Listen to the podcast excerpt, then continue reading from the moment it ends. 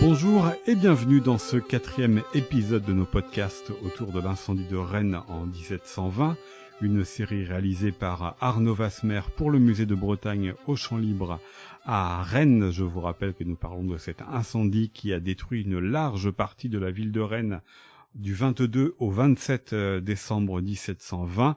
Et si nous en parlons euh, aujourd'hui, c'est en raison de ces 300 ans et d'un livre collectif qui le raconte, Rennes 1720, l'incendie. Il est paru aux presses universitaires de Rennes et dirigé par euh, Gauthier Aubert avec qui nous avons ouvert cette série de podcasts et Georges Provost avec qui je vais m'entretenir dans cet épisode. Bonjour Georges Provost. Bonjour. Vous êtes maître de conférence en histoire moderne à l'université euh, Rennes 2 et vous vous êtes intéressé euh, dans ce livre et dans ce sujet à la dimension religieuse de cet incendie, le feu, le vœu, la Vierge.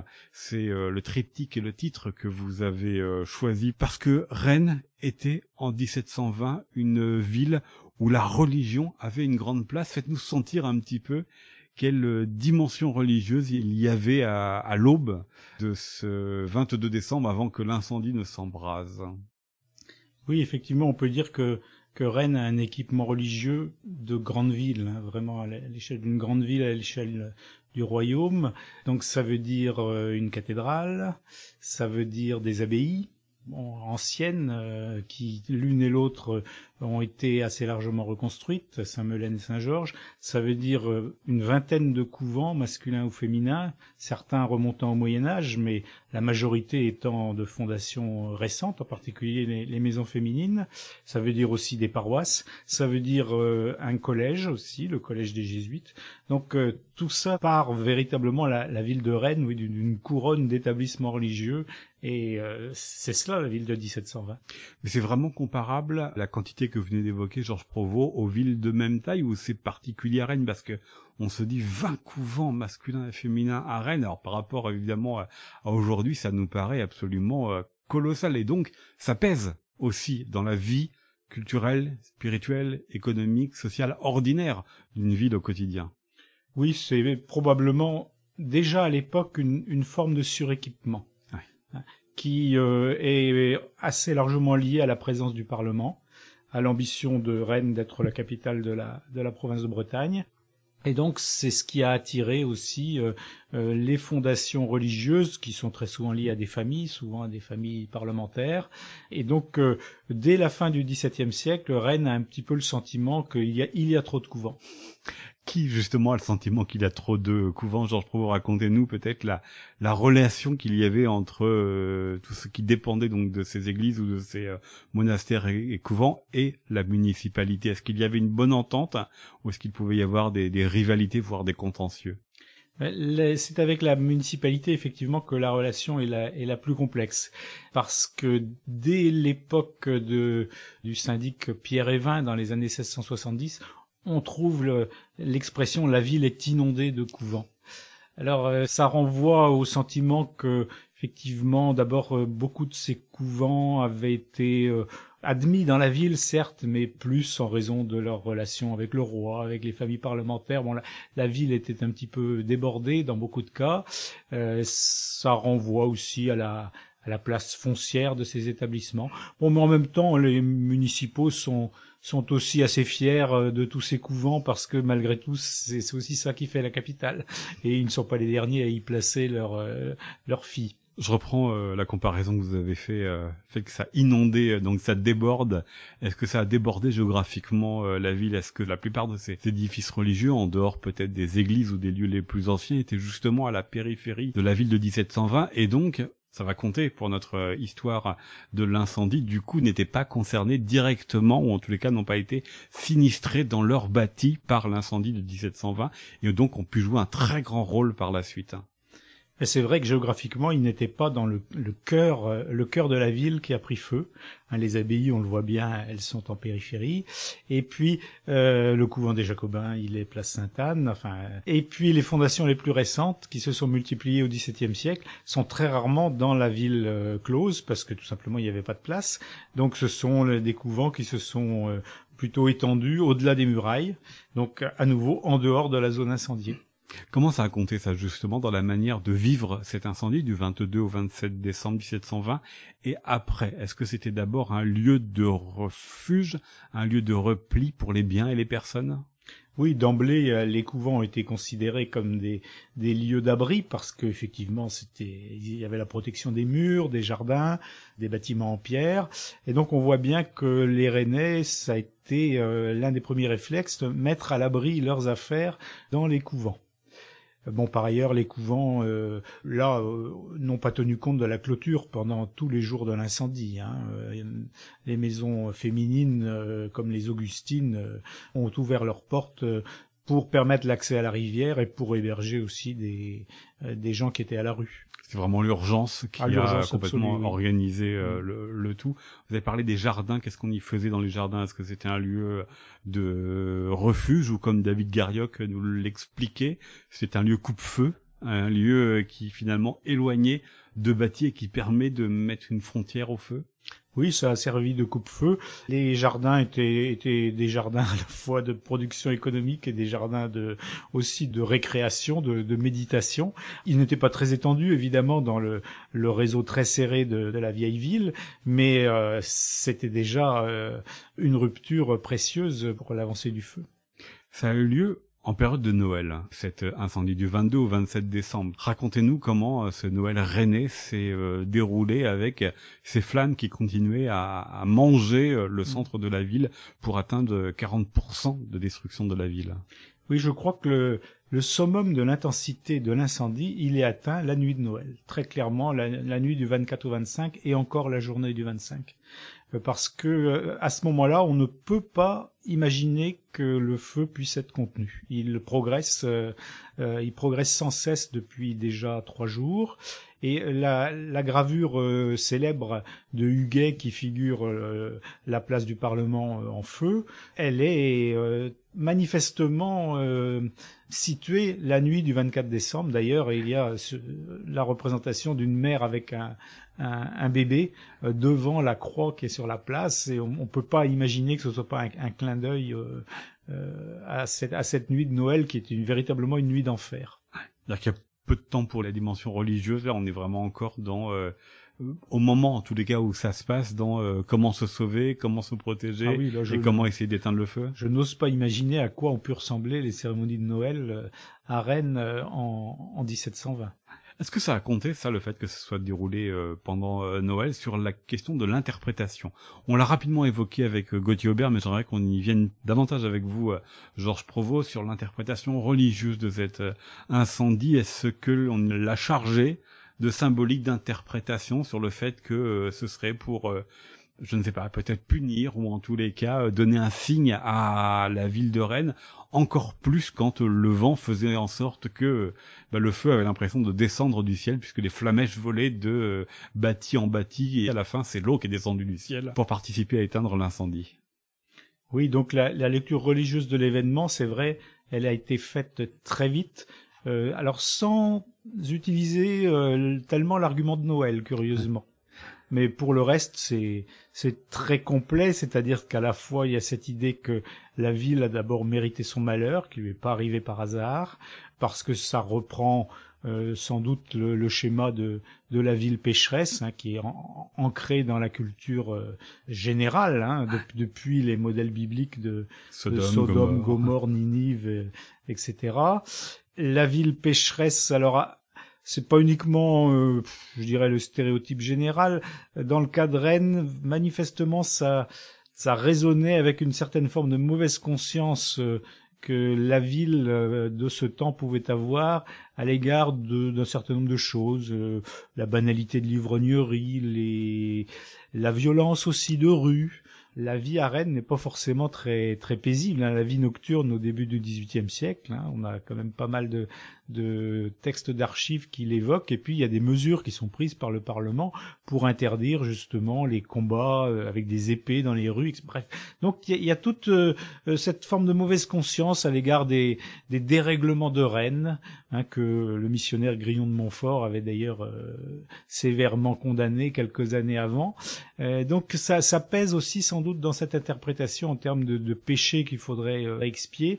Et puis il faut jamais oublier non plus que l'année 1720 a été terrible ailleurs qu'à Rennes. C'est vraiment une année où toutes les, catastrophes semblent s'être euh, euh, cumulées. Il y a la peste de Marseille, il y a la crise financière, et donc euh, ça explique aussi ce, ce sentiment. Mais ce sentiment, est-ce qu'il est, Georges Provost, entendu, perçu par les Rennais de l'époque? Est-ce que ça les touche ou est-ce que ils sont à la fois sur le moment trop préoccupés par autre chose et après, ben, c'est un discours qu'ils peuvent entendre mais qu'ils n'intègrent pas forcément? Des rumeurs, hein, comme aujourd'hui on en entend, ça touche pas tout le monde. C'est toujours difficile de savoir si tout le monde a partagé cette euh, cette lecture. En tout cas, elle est quand même euh, bien présente dans les témoignages, les récits que nous avons euh, des contemporains écrits quelques jours après, quelques semaines après, la reprise du culte dans la ville s'est faite le 1er janvier par une procession euh, menée par l'évêque, bon qu'on peut imaginer euh, procession autour des ruines fumantes et procession euh, très pénitentielle. Le premier sermon fait par les jésuites dans les premiers jours de janvier, il prêche sur Sodome, Gomorre et Ninive. Donc le, le, discours, il est quand même très très présent, mais en même temps la ville a pris feu, mais l'essentiel, d'une certaine manière, a été sauf puisqu'elle n'a perdu aucun bâtiment majeur et notamment aucun bâtiment religieux. Alors là, il faut vous l'expliquer, Georges Pro, parce que nous avons commencé en parlant euh, de tous les couvents et les monastères qui étaient à l'extérieur de la ville, en tout cas loin du centre-ville qui a été ravagé, sauf qu'à l'intérieur de la ville, il y avait quand même certaines églises. Pourquoi très peu ont été touchées? Ben, Celle qui a été la plus touchée, c'est Saint-Sauveur et c'était vraiment rageant parce que c'est une église qu'on était en train de reconstruire. On n'avait pas fait la façade, mais tout le reste était fait et on l'avait inaugurée l'année précédente. Bon, et c'est elle qui est évidemment la plus proche du point d'origine de l'incendie. Donc elle a, eu très chaud, mais euh, malgré tout, euh, elle n'a pas été abîmée au point qu'il faille la, la, reconstruire. Donc Saint-Sauveur globalement est préservé. Alors il a quand même fallu mettre à l'abri la Vierge euh, Notre-Dame des Miracles. Saint-Sauveur est sauvé. Ce qui a disparu en réalité comme monument important, c'est la mairie, c'est le gros horloge. Bon, les Rennais en ont été inconsolables, mais c'est pas un édifice religieux. Et puis la chapelle Saint-James, qui était chapelle de la confrérie des Merciers, bon, mais qui n'était pas quand même un édifice euh, majeur.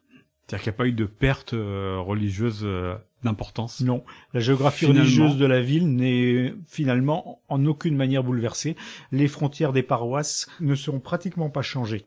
Elles seront adaptées au, tracé des nouvelles rues, mais il n'y a pratiquement aucun changement. Donc il n'y a pas de, il n'y a pas de révolution religieuse hein, à Rennes euh, euh, consécutivement à l'incendie. Que j'allais vous demander si euh, certaines des églises aussi ont résisté parce que les Rennais de l'époque ont peut-être focalisé leur attention pour euh, sauver, pour euh, arroser davantage euh, les églises que des maisons. C'est probable que les églises ont fait partie de ces édifices que, qui ont été vus comme prioritaires, et d'autant plus que là aussi, ces églises avaient autour des, des, petits cimetières, des, enfin, était une rupture, dans, une discontinuité dans le bâti, et elles étaient en pierre, elles étaient de toute façon plus faciles à défendre. La cathédrale Georges Provost, qu'en est-il? Parce que la cathédrale que l'on voit aujourd'hui dans Rennes n'est pas celle que les Rennais de 1720 pouvaient voir, et il y a un paradoxe, c'est qu'elle a été épargnée par l'incendie, alors qu'on s'apprêtait un peu à la détruire, ou à la reconstruire. Elle a eu très chaud, puisque un texte du, jour de Noël dit que elle va brûler et les chanoines avaient déjà mis les archives à l'abri. Euh, et puis finalement, elle a été sauvée de justesse. Le feu s'est arrêté entre Saint-Sauveur et la cathédrale mais c'est vrai que si elle avait brûlé, on se dit que ce n'est peut-être pas celle que les Rennais auraient le plus regretté, euh, dans la mesure où de toute façon ils voulaient la reconstruire. Ils avaient déjà construit les tours, qu'ils avaient inaugurées en grande pompe euh, une vingtaine d'années plus tôt, euh, mais derrière il y avait cette vieille cathédrale gothique lézardée de partout, et dont le principe de la démolition était déjà décidé depuis 1702. Donc le paradoxe, c'est que finalement, euh, l'incendie, en l'ayant épargné, lui a donné quelques décennies de vie supplémentaire. Ça a simplement repoussé, retardé le moment de la reconstruction. Oui, ça l'a retardé même assez sérieusement parce que les Rennais ne l'ont démoli qu'au milieu du XVIIIe siècle. Euh, finalement, un peu quand le chantier de la ville s'interrompait et qu'on pouvait peut-être passer à autre chose. Et on sait bien qu'elle n'est véritablement terminée que dans le courant du XIXe siècle. Les monastères, les couvents sont restés complètement euh, en l'état après euh, l'incendie. Euh, je fais écho ici aussi à ce que nous a dit Gauthier Aubert dans le premier épisode de ses podcasts Georges Provost. L'une des urgences était de faire en sorte qu'il fallait reconstruire pour que les Rennais restent à Rennes. Qu'en était-il justement de ces couvents et ces monastères qui n'ont pas été détruits, mais puisque la ville était différente, est-ce qu'ils sont restés ou est-ce qu'ils sont partis? Ils sont restés parce que finalement, quand on voit leur localisation, euh, ils étaient euh, à la marge du, du brasier, hein, et donc euh, la ville reconstruite ne les a pas affectés directement. bon, ils ont quand même pu perdre des maisons qu'ils possédaient dans certaines rues, enfin bon, donc des propriétés de ce type-là. Certes, ils les ont perdues ou, ou récupérées ensuite dans, dans sous, sous, une forme ou une autre dans la nouvelle ville, mais le, les bâtiments conventuels eux-mêmes pratiquement aucun n'a souffert. Est-ce que ça a changé euh, de relation entre les couvents et les monastères d'un côté et puis les citadins, les, les euh, de l'autre, puisqu'ils ont trouvé refuge chez ces couvents, chez ces monastères. Ils ont parfois mis leurs biens euh, dans un couvent, puis parfois dans un autre couvent, parce que ils avaient peur que le premier couvent y passe à son tour, ce que vous racontez dans l'une de vos pages, Georges Provost. Mais puisqu'il y a une solidarité, est-ce que le lien s'est tissé autrement après 1720 il y a une embellie à cause de l'incendie, effectivement. Il y a une sorte de, parenthèse heureuse que l'on sent bien dans les dans les récits, mais qui, il faut bien le dire, ne dure pas euh, très longtemps parce que euh, les esprits reprennent leur, leur, pli naturel très vite puis finissent par dire euh, bon bah les, couvents auraient dû quand même héberger les sans-abri plus longtemps, etc., etc. Donc la relation tendue des Rennais et de leur couvent euh, reprend quand même assez vite le dessus. Alors je voudrais qu'on parle euh, de Marie, euh, Georges Provost, puisque vous lui consacrez aussi euh, quelques pages dans ce livre collectif Rennes 1720 à l'incendie. Vous avez parlé du tableau de Jean-François Huguet, qui est actuellement au, musée des Beaux-Arts et qui est reproduit dans votre livre. Et c'est pas le seul qui la montre ainsi. Il y a la ville en flammes, et puis sur une partie de la ville qui n'est pas en flammes, au-dessus, il y a dans les airs, donc il y a une vierge à l'enfant. Comment est-ce que vous expliquez ce motif qui est récurrent? Alors, euh, je sais pas dans combien de tableaux, dans combien de gravures on peut le retrouver, mais en tous les cas, il est présent dans euh, plusieurs des illustrations euh, de votre livre. Il renvoie directement à la, à la prière des habitants des quartiers, en gros, rue Saint-Michel, place des Lys, rue Saint-Louis, place Sainte-Anne. tout ce quartier qui, qui a très légitimement craint d'y passer aussi, hein, et qui a donc invoqué euh, la Vierge de Bonne Nouvelle, qui est euh, leur Vierge de quartier, celle qui est invoquée au couvent des Jacobins, et puis qui est aussi la grande protectrice de la ville depuis la peste de 1632. Et, euh, ben, il se trouve que le quartier a été préservé par la Vierge, par la, la, la, pluie. la, pluie, par la muraille, par euh, en tout cas ce quartier a été préservé et il reste euh, aujourd'hui euh, l'un des plus beaux vestiges du, du Rennes d'avant 1720. Et donc bien sûr le quartier a manifesté sa reconnaissance très vite en commandant à Huguet ce tableau de petite taille, qui est la première forme d'ex-voto, et puis euh, trouvant sans doute que la représentation était un peu petite à l'égard de la faveur reçue, ils ont fait ensuite réaliser le grand tableau par le roi que l'on voit aujourd'hui dans la basilique Saint-Sauveur. Il y a ça, et puis il y a aussi euh, toutes les niches, c'est-à-dire ces espèces de petits euh, creux dans les façades dans lesquels on pouvait poser une statue de la Vierge. Il en reste pratiquement plus aujourd'hui, quelques traces euh, ici ou là. C'est lié pour vous à 1720 ou c'était déjà une pratique avant que 1720 a euh, accentué ou euh, changé? Alors la pratique existait avant puisqu'il y a au moins trois niches euh, qu'on voit toujours aujourd'hui autour de, la cathédrale, trois niches dont nous savons qu'elles sont antérieures à 1720, donc la pratique est antérieure, euh, mais il est, évident que l'incendie a contribué à la, à la populariser, et particulièrement à Rennes, parce que Rennes a quand même un patrimoine euh, tout à fait étonnant en matière de niches à vierge, il suffit de se promener dans le centre-ville aujourd'hui pour le, pour le voir. Il y a 90 euh, niches euh, encore euh, visibles aujourd'hui hein, et on en a identifié 21 disparues. Donc c'est un, petit patrimoine tout à fait spécifique. Alors évidemment, on peut pas dire que toutes sont liées à l'incendie de 1720. La plupart sont du 19e ou du début du 20e siècle, mais euh, quand on les représente sur une carte, on voit bien que les zones de concentration, euh, ce sont euh, les zones justement qui ont eu peur de brûler et qui n'ont pas brûlé. Ce sont les marges de l'incendie, c'est la place Sainte-Anne, c'est la rue Saint-Louis, c'est la rue Saint-Melaine, c'est la rue Saint-Georges, c'est autour de Saint-Germain. Bref, la présence des niches signale souvent le, les points de suture entre le vieil urbanisme et l'urbanisme reconstruit. Donc il y a vraiment une croyance dans cette force protectrice cette divinité protectrice de, la ville et de ses rues. Hein. Je pense qu'il y, a eu effectivement dans, ces rues euh, la transmission de génération en génération de cette euh, protection mariale et puis qui après bien sûr a été euh, vécue à nouveau lors du choléra de 1849, lors, d'autres lors d'autres catastrophes. Et donc il y a une mémoire qui s'est qui s'est transmise. Mais pas la marche celle du 8 septembre où on marchait pour la reconnaissance de la protection dont euh, euh, la cité avait bénéficié grâce à Dieu. Elle s'est arrêtée, celle-ci, avec le temps. Alors ça, c'est la partie municipale, effectivement, du, du remerciement. On parlait au euh, tout début, justement, des relations un peu compliquées entre l'Église et la municipalité, mais là, il y avait un point de jonction. Oui, ah ben là, euh, tout à fait, puisque mais ça c'était antérieur à, l'incendie de 1720, c'était au moment de la peste de 1632, où là la municipalité avait fait vœu donc à la Vierge de Bonne Nouvelle de, de, lui offrir une, une maquette de la ville en argent euh, si euh, la peste se cessait. Donc ce qui s'était fait en 1634. À partir de cette date-là, il y a eu une forme de, de religion municipale, oui, de, de procession qui était organisée tous les 8 septembre de la cathédrale au couvent des Jacobins. Alors qui a continué, après l'incendie de 1720, sans mention particulière d'ailleurs de, de l'incendie, qui continue jusqu'à la Révolution. Euh, alors en revanche, la logique de sécularisation euh, et de laïcisation de l'époque contemporaine fait que euh, le, la dévotion à Notre-Dame de Bonne Nouvelle et aux vœux, elle continue à Rennes jusque dans les années 1960, mais il n'y a plus à ce moment-là de participation municipale, contrairement à Lyon ou à Marseille, où on sait bien qu'il y a toujours un, un vœu des, des échevins. Pour en savoir davantage, je renvoie donc euh, à la lecture du livre que vous avez dirigé avec euh, Gauthier Aubert aux presses universitaires de Rennes, Rennes 1720, l'incendie. Merci beaucoup, Georges Provost, d'avoir répondu à mes questions. Merci à vous.